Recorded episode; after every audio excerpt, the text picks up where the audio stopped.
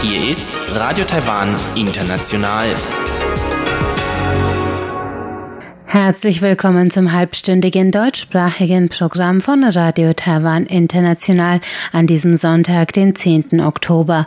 Am Mikrofon hören Sie Karina Rother und für Sie heute im Programm haben wir zuerst den Blickpunkt zu den Feierlichkeiten zum Nationalfeiertag in Taiwan. Weiter geht es dann mit Reise durch Taiwan und Ilka Wild.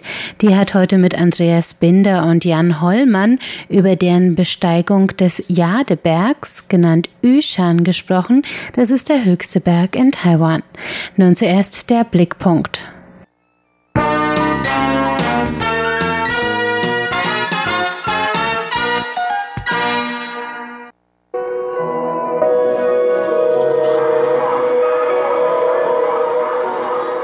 Feierliche Musik dröhnt aus den Lautsprechern auf dem Platz vor dem Präsidialamt.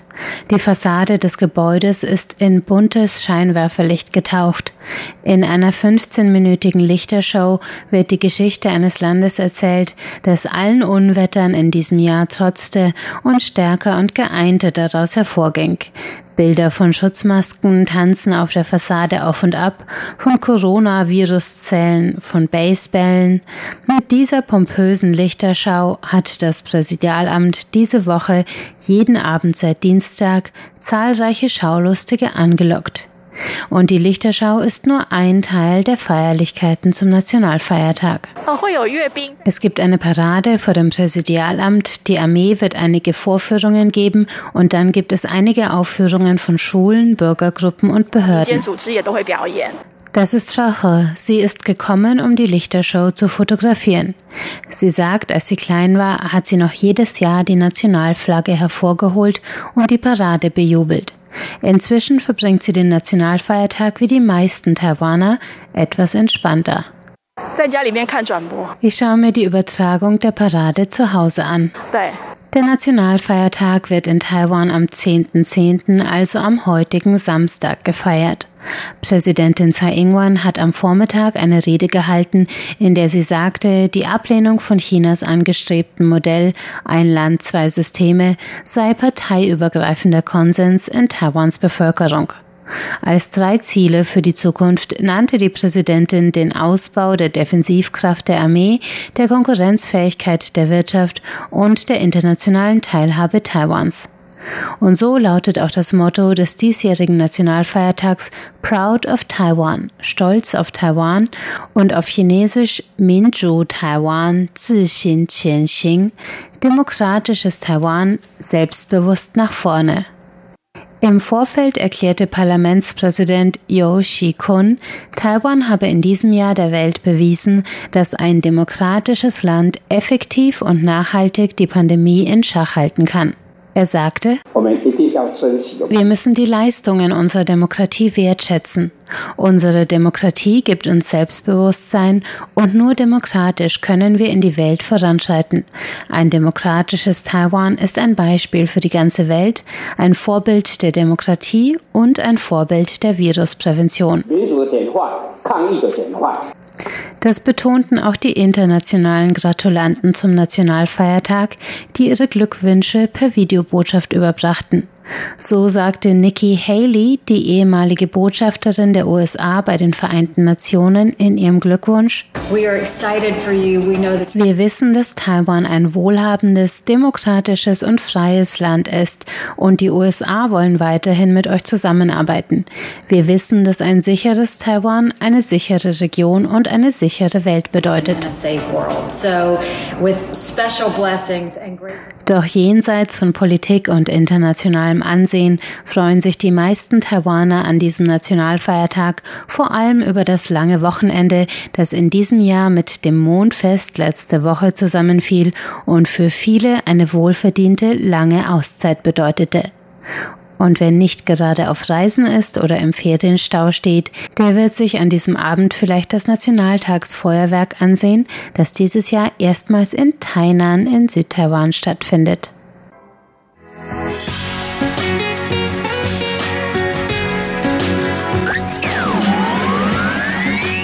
Radio Taiwan, international aus Taipeh.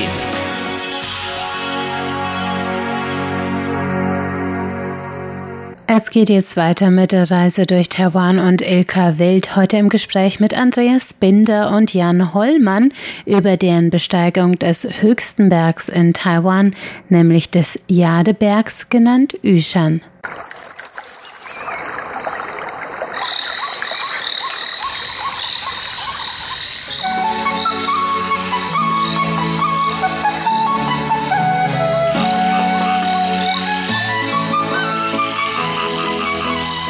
Radio Taiwan International. Reise durch Taiwan. Schönen guten Tag und herzlich willkommen zu unserer Reisesendung auf Radio Taiwan International Reise durch Taiwan. Mein Name ist Ilka Wild und heute habe ich sogar zwei Studiogäste hier bei mir. Und zwar ist das zum einen der Jan Hollmann. Schönen guten Tag. Hallo Ilka. Und einmal der Andreas Binder. Hallo, guten Tag Andreas. Hallo. Schön, dass die beiden da sind, denn wir haben heute mal ein Thema, was nicht jeder macht und nicht jeder machen kann, was wirklich eine, würde ich sagen, eine, eine der großen Herausforderungen ist hier auf Taiwan, was man bereisen kann. Und zwar ist das heute die Reise auf den Yushan.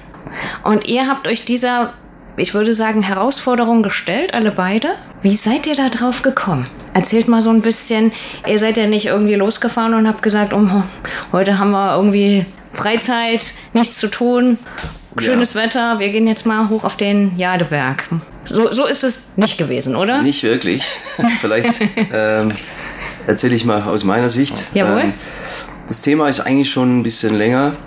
Ich muss sagen, bei mir war das schon vor zwei Jahren mal eigentlich ein reiner Zufall, ja. dass ich äh, bei einer Veranstaltung mal eine DVD bekommen habe, die mich inspiriert hat. Äh, ja. Und zwar war das dieser berühmte Film Taiwan from Above, okay. äh, Beyond Beauty. Ja. Sehr berühmter Film, wusste ich zu dem Zeitpunkt nicht. Mhm. Und habe da einfach mal reingeschaut mit der Familie und muss sagen, das war so die allererste Berührung auch mit dieser unglaublichen Natur hier in Taiwan. Und, und da wurde ich so ein bisschen, äh, habe ich Interesse bekommen an diesen Bergen und habe mich dann für diese Bergwelt ein bisschen stärker interessiert und, und, und, festgestellt, dass es hier tatsächlich Berge gibt, wirkliche Berge gibt. Mhm. Ähm, und zwar ganz schön viele Berge. Mhm. Äh, und, und, und ich wollte natürlich wissen, wie hoch das hinausgeht und habe mich mal erkundigt und irgendeiner hat mir gesagt, das geht bis auf 4000 Meter hoch. Ich habe gesagt, das kann nicht sein, nicht ja. in Taiwan. So ist das Ganze ein bisschen bei mir entstanden und ich habe da äh, immer ein bisschen mehr Interesse entwickelt und ich glaube, aus dem Interesse wurde dann irgendwann auch die Idee, das tatsächlich mal auf diesen hohen Berg zu schaffen und äh, ich glaube, wir haben dann auch bei einem äh, gemeinsamen gemütlichen Abend irgendwann mal äh, über dieses Thema gesprochen woraufhin Jan äh, und noch ein anderer Freund von uns sofort gesagt haben, Mensch, das ist eine interessante Geschichte. Ja. Und Jan, musstest du da sehr überzeugt werden oder war das leicht für den Andreas, dich da mitzunehmen? Ich glaube, es war total leicht für ihn, ehrlich gesagt, weil es auch für mich äh, ganz ähnlich äh, schon so ein Stück weit ein Ziel war, während unserer Zeit hier in Taiwan äh, den Berg zu erklimmen. Es gibt ja so drei Dinge, die ein Mann in Taiwan mal machen sollte. Ach, das ist zum einen diesen Jade Mountain erklimmen, ja. einmal mit dem Fahrrad die Insel umrunden ja. und einmal den Sun Moon Lake durchqueren. Oh. So, diese drei Dinge sollte man mal machen und damit wurde ich natürlich mehrmals äh, zu Beginn äh, meines Assignments hier konfrontiert. Und ich sage also, das, was mir, wonach mir am ehesten ist und was mich unheimlich reizt, wäre eigentlich auf diesen knapp 4000er mal hochzulaufen. Insofern war das äh, eigentlich eine relativ einfache Entscheidung. Mir war dann eher der Impuls, es tatsächlich äh, umzusetzen. Ne? Ja, genau. Mhm. Dazu müssen wir vielleicht noch mal anfügen hier bei unserer Sendung. Manchmal haben wir ja hier als Gäste wirkliche Touristen, ne, die nach Taiwan kommen, sich was anschauen und wieder losfliegen. Momentan geht das ja nicht. Momentan ist das Reisen ja nur für Leute, die wirklich schon auf Taiwan sind, hier auf Taiwan auch möglich. Und deswegen war das jetzt für euch natürlich auch eine Entscheidung zu sagen, wir machen jetzt mal was auf Taiwan und das ist eine ganz interessante Sache. Das habe ich auch noch nie gehört. Diese drei Dinge, die man gemacht haben muss hier auf Taiwan. Und wie habt ihr das dann umgesetzt? Also, weil, wie ich vorhin schon eingangs sagte, das ist ja nichts, was man sich so mal am Nachmittag überlegt. Das heißt, man muss wie jede Bergtour auch, das Ganze muss vorbereitet werden. Aber da gibt es auf Taiwan und gerade für den Jadeberg so ein paar Dinge, die nochmal ganz speziell sind. Könntet ihr da mal ein bisschen drüber reden oder ein bisschen etwas dazu sagen, was man vorher machen muss, bevor man überhaupt dahin kommt? Mhm. Also ich glaube, das alles Entscheidende ist, dass man sich natürlich mal äh, ein bisschen vorbereitet, auch was man tut. Ne? Ja. Wenn, man, wenn man in 4000 Meter Höhe geht, da gibt es natürlich gewisse Dinge, die sollte man beachten. Äh, zum einen ist es äh, wichtig, dass man gesundheitlich auf der Höhe ist, dass mhm. man sich auch ein bisschen auf die Höhe vorbereitet. Ja. Menschen, die schon äh, Erfahrung haben in den Bergen, wissen, dass der Sauerstoffgehalt äh, mit äh, höherer äh, Ebene eben abnimmt. Das heißt dann, die gleiche Anstrengung wird eben anstrengender. Also man sollte körperlich äh, sag ich mal, einigermaßen vorbereitet sein. Ja. Und ganz wichtig ist natürlich, dass man auch das entsprechende Equipment dafür hat. Mhm. Äh, Berge sind auch wetteranfällig und mhm. man geht ja jetzt nicht nur äh, eine Stunde in den Berg, sondern man, das ist schon ein längerer Trip. Ja. Also wir haben uns da schon ähm, auch entsprechend vorbereitet. Das zweite Thema, da kann der Jan ein bisschen mehr dazu erzählen, ist natürlich, dass da nicht jeder einfach so hinlaufen kann und, und in den Berg darf. Da gehört ein bisschen mehr dazu. Ja. Also ich kann nicht einfach sagen, ich habe mich jetzt vorbereitet, habe ein bisschen vorher, bin mal dreimal ums Haus gelaufen jeden Abend und ähm, habe mir einen Schlafsack gekauft und jetzt geht's los. Das geht nicht. Nee, das, so geht's leider nicht. Man muss ähm, Genehmigungen einholen, mhm. äh, muss mindestens, äh, dafür muss man mindestens mal zwei bis drei Monate rechnen, bis diese sagen wir, Anträge alle durchlaufen sind. Ja. Ja, da ist viel Bürokratie und viel Administration gefragt. Also zum einen braucht man äh, die Genehmigung in den Park, in den Yushan National Park ja. äh, zu kommen. Die zweite Genehmigung, die man braucht, ist, dass man in, auf den Berg laufen darf, den Berg erklimmen darf. Ähm, und wenn man dann praktisch noch eine Nacht braucht, und äh, ich würde mal sagen, 90 Prozent aller derer, die da hochlaufen, äh, sollten besser mal diese Nacht äh, auf 3400 Meter einplanen, dann braucht man auch noch ein, ein Bett in der Lodge, mhm. ein Essen in der Lodge und all das muss im Vorfeld geregelt und bestellt sein. Und erst mhm. dann, wenn diese Genehmigungen vorliegen und man sich dann auch morgens entsprechend angemeldet hat, erst dann hat man wirklich äh, die Genehmigung auch äh, da hochzulaufen.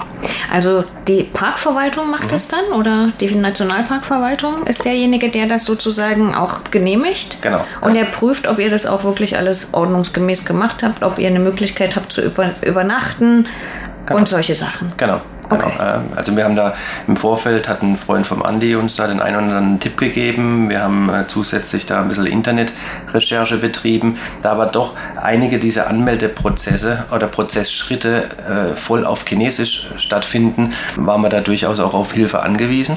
Ja. ja und, ähm, und letztendlich dann auch nach zwei bis drei Monaten haben wir das dann erhalten und es war eine tolle Sache. Ja. Aber andere warten da sechs, sieben Monate mal easy drauf. Mhm. Man hat den Vorteil als Ausländer, ja. dass es eine Quote gibt. 24 Personen äh, ja. dürfen da pro Tag hoch und für die Lodge.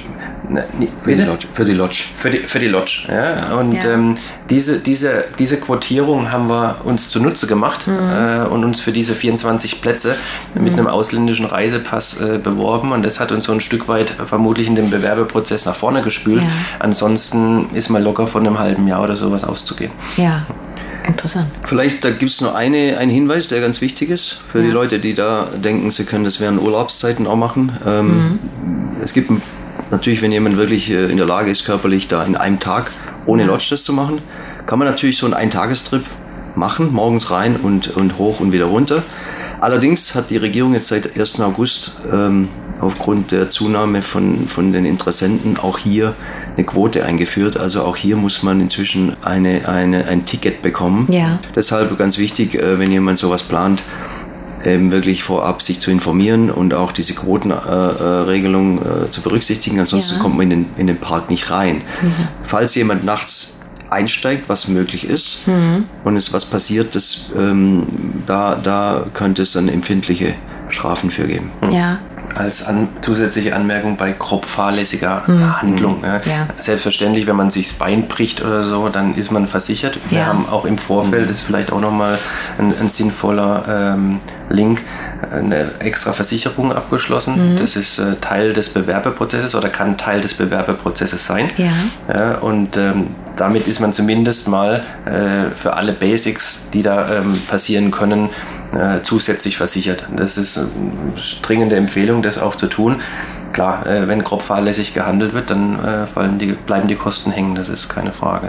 Ja, ja, es ist ja auch sinnvoll, weil auf Taiwan ist das auch ein bisschen schwierig manchmal zu einzuschätzen, weil viele, viele Sachen, die auch ziemlich hoch sind, ne?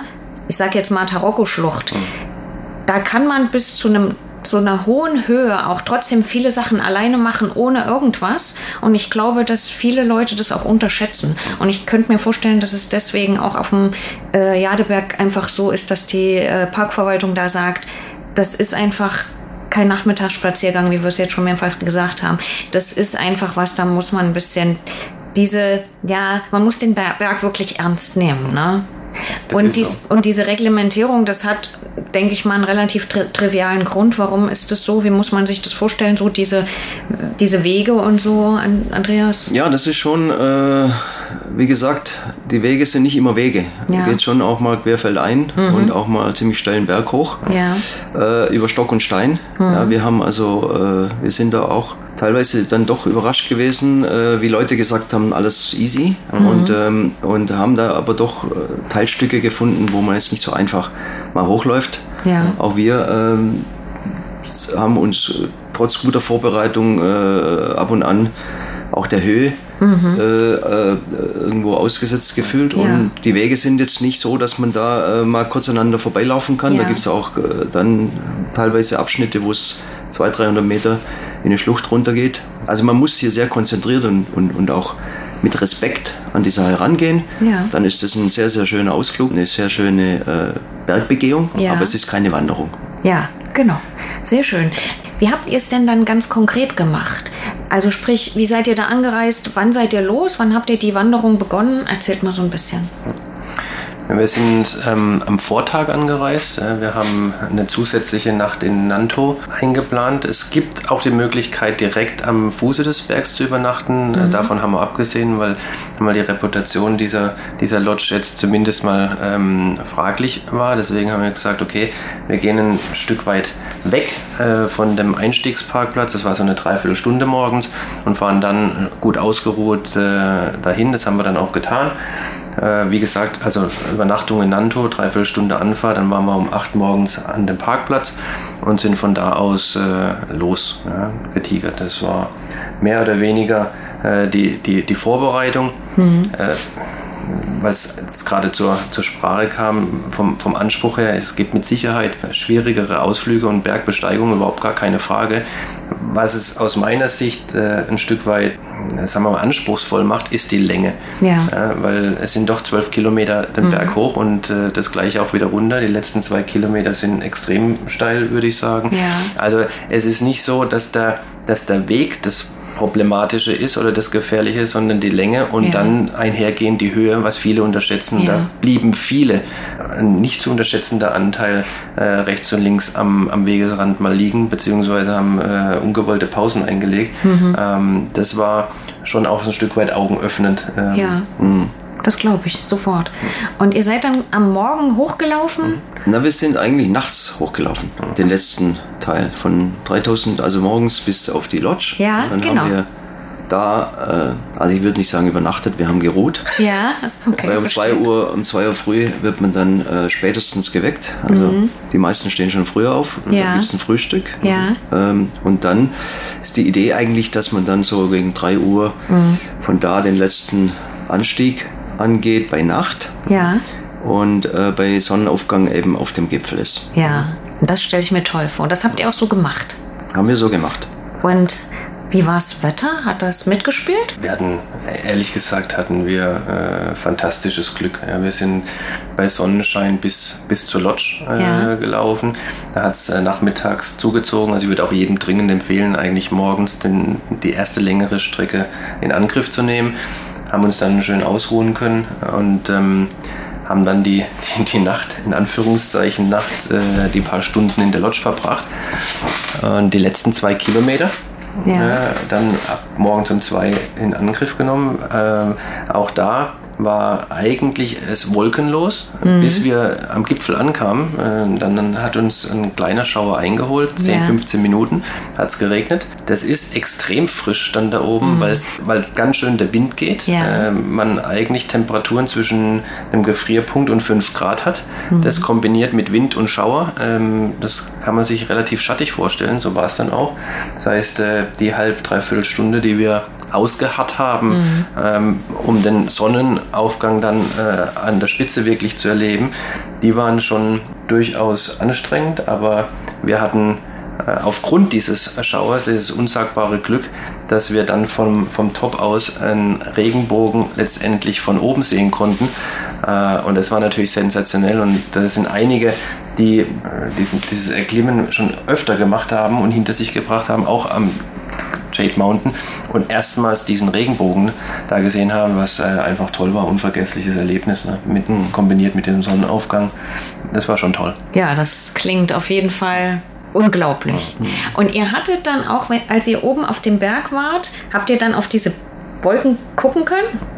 auf dieses, wie man so schön sagt, was, was auch im chinesischen Kulturkreis so was ganz Wichtiges ist, dieses Wolkenmeer. Habt ihr das gehabt? Ja, so ein richtiges Wolkenmeer war es ja nicht. Es war eigentlich, wenn man es genau nimmt, eine große Wolke, ja. die äh, uns da äh, ein bisschen überrascht hat. Ja. Ansonsten, wie Jan gesagt hat, wir waren eigentlich wirklich äh, äh, die ganze Zeit über, hatten wir enormes Glück, dass der Himmel wolkenfrei war. Ja. Nur dummerweise genau, als wir auf dem Berg ganz oben dann waren, kam diese eine Wolke, sodass der Sonnenaufgang ein bisschen verzögert war. Aber der Blick rundum vom höchsten Punkt Taiwans ist natürlich atemberaubend. Ja. Vielleicht noch ein Punkt an, anlehnend an, was, was Jan gesagt hat zu den ja. Temperaturen. Auch hier wieder muss man wirklich immer im Hinterkopf behalten, dass Temperatur mit Zunahme der Höhe auch abnimmt. Wir sind los bei fast 40 Grad ja. Temperatur äh, äh, und dann kommt man da oben bei, bei, beim Gefrierpunkt auf diesen Gipfel morgen um 5. War ein sehr, äh, natürlich ein sehr ernüchterndes äh, Erlebnis äh, für uns beide, ja. kombiniert mit ein paar Regentropfen. Und dann haben wir festgestellt, dass es doch wichtig ist, dass man auch warme Klamotten dabei hat. Ja. Also auch hier muss man den Leuten wirklich nochmal ins Herz legen, Temperaturen beachten, gutes Equipment, warme, warme Sachen dabei haben, Mütze, Lampe für nachts und so. Also das sind so die Dinge, die wir allen jetzt mit auf den Weg geben würden. Ja, weil das haben wir noch vorhin noch gar nicht gesagt. Ihr wart mitten im Hochsommer da oben, mhm. ne? Das war, ihr wart im genau. August, August, ja. ja? Mhm. Also jetzt auch gerade vor kurzem erst. Mhm. Und dieses Jahr war auch, das muss man auch dazu sagen, auf Taiwan ein sehr heißes Jahr. Also mhm. habt ihr vielleicht auch ein bisschen die Hoffnung gehabt, dass es nicht ganz so kalt ist da oben oder habt ihr da anfangs jetzt gar nicht so dolle drüber nachgedacht? Nee, wir wussten es, wie, wie der Andi äh, zuvor gesagt hat, wir haben uns äh, da schon gewissenhaft darauf vorbereitet ja. und wussten, äh, welche Temperaturen da wahrscheinlich sind. Ja. ja und ähm, wir waren eigentlich wirklich für alle Fälle äh, vorbereitet. Ja muss man sagen, auch was, was den Schauer angeht, wir hatten Capes dabei, wir hatten zusätzliches Vlies dabei und so weiter und so fort. Letztendlich kann es dann immer mehr sein. Ja. Aber äh, ganz ehrlich, ich glaube, dass wir von denen, die äh, mit uns da oben angekommen sind, mit am besten ausgerüstet waren. Und das war alles Geld und Mühen wert. Äh, insbesondere, wenn man es dann erfährt am ja, eigenen Leibe. Das verstehe ich. Ne? Man hat sozusagen eigentlich genug mit und so weiter und ist auch vorbereitet und ausgestattet und es ist trotzdem kalt. Mhm. Ne? Hm, naja. Und genau wenn man hier jetzt die ganze Zeit war auf Taiwan, ist eigentlich an die 40 Grad gewöhnt oder 35 mhm. oder was. Und dann ähm, kommt man da hoch und dann, wie viel Grad hat es gehabt? Was meint ihr ungefähr? Also oben am Gipfel, sei, würde ich mal sagen, waren es vielleicht noch so ein, zwei Grad, oh. als wir hochkamen morgens. Dann natürlich, als die, als die Sonne rauskam, da wärmt sich natürlich dann ja. tagsüber auf. Aber man will ja diesen speziellen Moment erleben. Ja. Und da ist es natürlich bekannterweise am kältesten, ja. kurz vor Sonnenaufgang. Ja. Insofern, ähm, aber es hat sich wirklich für uns, also wir waren äh, dann das Glücksgefühl am Ende überwiegt, wenn man da oben steht und doch, doch da einiges erreicht hat. Ja. Das ist richtig. Es war schon so, dass die Fingerkuppen äh, mitunter taub waren. Ne? Oh. Also das ist schon, man kennt es vom Skifahren bei, bei minus 20 Grad äh, und gegebenenfalls Schneefall. Äh, das fühlt sich dann ähnlich an, weil man natürlich anders ausgestattet ist, aber dieses, dieses Taube, dieses Pelzige in den Fingerkuppen, ja. äh, die, die Stunde da zwischen 5 und 6, das war schon das war schon äh, ein Aha-Erlebnis, keine Frage. Das heißt, man kann sagen, ihr habt euch hier auf Taiwan die absolute Erfrischung im Sommer geholt, ja? Kann man, kann man so sagen, ja. Kann man so sagen. Also viel kälter wird es, glaube ich, hier nirgends. Ja, das glaube ich. Super. Seid ihr dort noch lange geblieben oder seid ihr dann auf dem Gipfel, ähm, habt da Fotos gemacht und dann wieder runter? Wie habt ihr es gemacht? Ja, wir waren natürlich, da waren ja noch andere Leute mit uns, mhm. die nach und nach dann hochkamen. Ja. Ähm, wir waren dann schon äh, eine knappe Stunde, würde ich sagen, oben auf dem Gipfel, aber da wird es dann natürlich schon noch ein bisschen kühl, da wird es ja. windig. Äh, und dann ähm, hat man auch alle Bilder gemacht, die man machen will. Und, ja. und, und, und viel mehr gibt es natürlich auf so einem Gipfel auf 4000 Meter auch nicht zu machen. Ja. Wir sind dann gemütlich wieder abgestiegen. Ja. Gemütlich. Haben beim, haben beim Abstieg dann erstmal gesehen, was wir eigentlich, wo wir eigentlich hochkamen, weil es ja. war ja Nacht, ja. als wir hochkamen. Also das im Dunkeln seid ihr. Interessantes oh, Erlebnis. Ja, genau. ja. ja. Äh, doch, doch, steiler als gedacht. Mhm. Ja, das Ganze war doch äh, der Letz-, die letzten, sagen wir mal, ja, das sind eins, ein Kilometer vom ja. Gipfel ist dann doch wirklich hochalpin. Ja. Und da geht es halt links und rechts überall äh, so mal 200, 300 Meter bergab. Ja. Und äh, dementsprechend sind wir dann eben mit entsprechender Vorsicht wieder abgestiegen bis zur Lodge. Ja. Haben uns dort noch ein kleines Frühstück gegönnt. Dann sind wir wieder zurückgelaufen. Super. Noch ganz kurz für die wirklich Alpinisten unter unseren Hörern, die wollen sowas wissen. Wie viel Höhenmeter habt ihr gemacht? Also von Einstieg bis zum Gipfel sind es etwa 1400 Höhenmeter. Ja. Schon äh, ganz ordentlich. Wie Jan gesagt hat, knapp, knapp, knapp 12 Kilometer Länge. Ja. Mit 1400 Höhenmetern. Und das ist eben auch das, wenn man sowas an einem Tag machen möchte, sollte man schon ein bisschen Erfahrung mit der Höhe ja. haben. Ja. Weil natürlich zum einen die, die Länge und zum anderen die Höhendifferenz dann zweimal äh, schon, schon enorm, enorme Belastung für den Körper auch ist. Und ja. vielleicht noch für den einen oder anderen, der da nicht so erfahren ist. Der Sauerstoffgehalt äh, auf dem Gipfel ist dann noch etwa 61 Prozent von, von, von dem normalen Sauerstoffgehalt auf ja. Meereshöhe. Das heißt also, man hat, man hat da wirklich ein, eine, andere, eine, eine, ganz andere, eine ganz andere Luft ja. mit viel weniger Sauerstoff und das muss man beachten. Ja, und damit sind wir auch schon am Ende unserer Sendung heute angekommen. Das war eine sehr, sehr inspirierende und interessante Berichterstattung von einem wirklich tollen Berg, den man hier auf Taiwan besteigen kann. Ich danke euch ganz herzlich, dass ihr uns das hier so schön erklären konntet und wünsche euch in Zukunft auch noch ganz viele andere schöne Bergtouren. Vielen Dank, Jan Heumann und Andreas Binder. Sehr gerne. gerne. Und auf Wiederhören, liebe Hörer, bis zum nächsten Mal bei Reise durch Taiwan. Und damit sind wir am Ende des heutigen deutschsprachigen Programms von Radio Taiwan International. Alle Sendungen gibt's zum Nachhören auf unserer Internetseite unter www.de.rti.org.tv. Wir sind außerdem auf Facebook unter Radio Taiwan International Deutsch vertreten und auf YouTube finden Sie uns unter RTI Deutsch. Wir freuen uns außerdem immer über Ihre Hörerpost, zum Beispiel per E-Mail an deutsch.rti.org.tv. Am Mikrofon hörten Sie heute Karina Rother. Ich bedanke mich fürs Einschalten und sage Tschüss, bis zum nächsten Mal.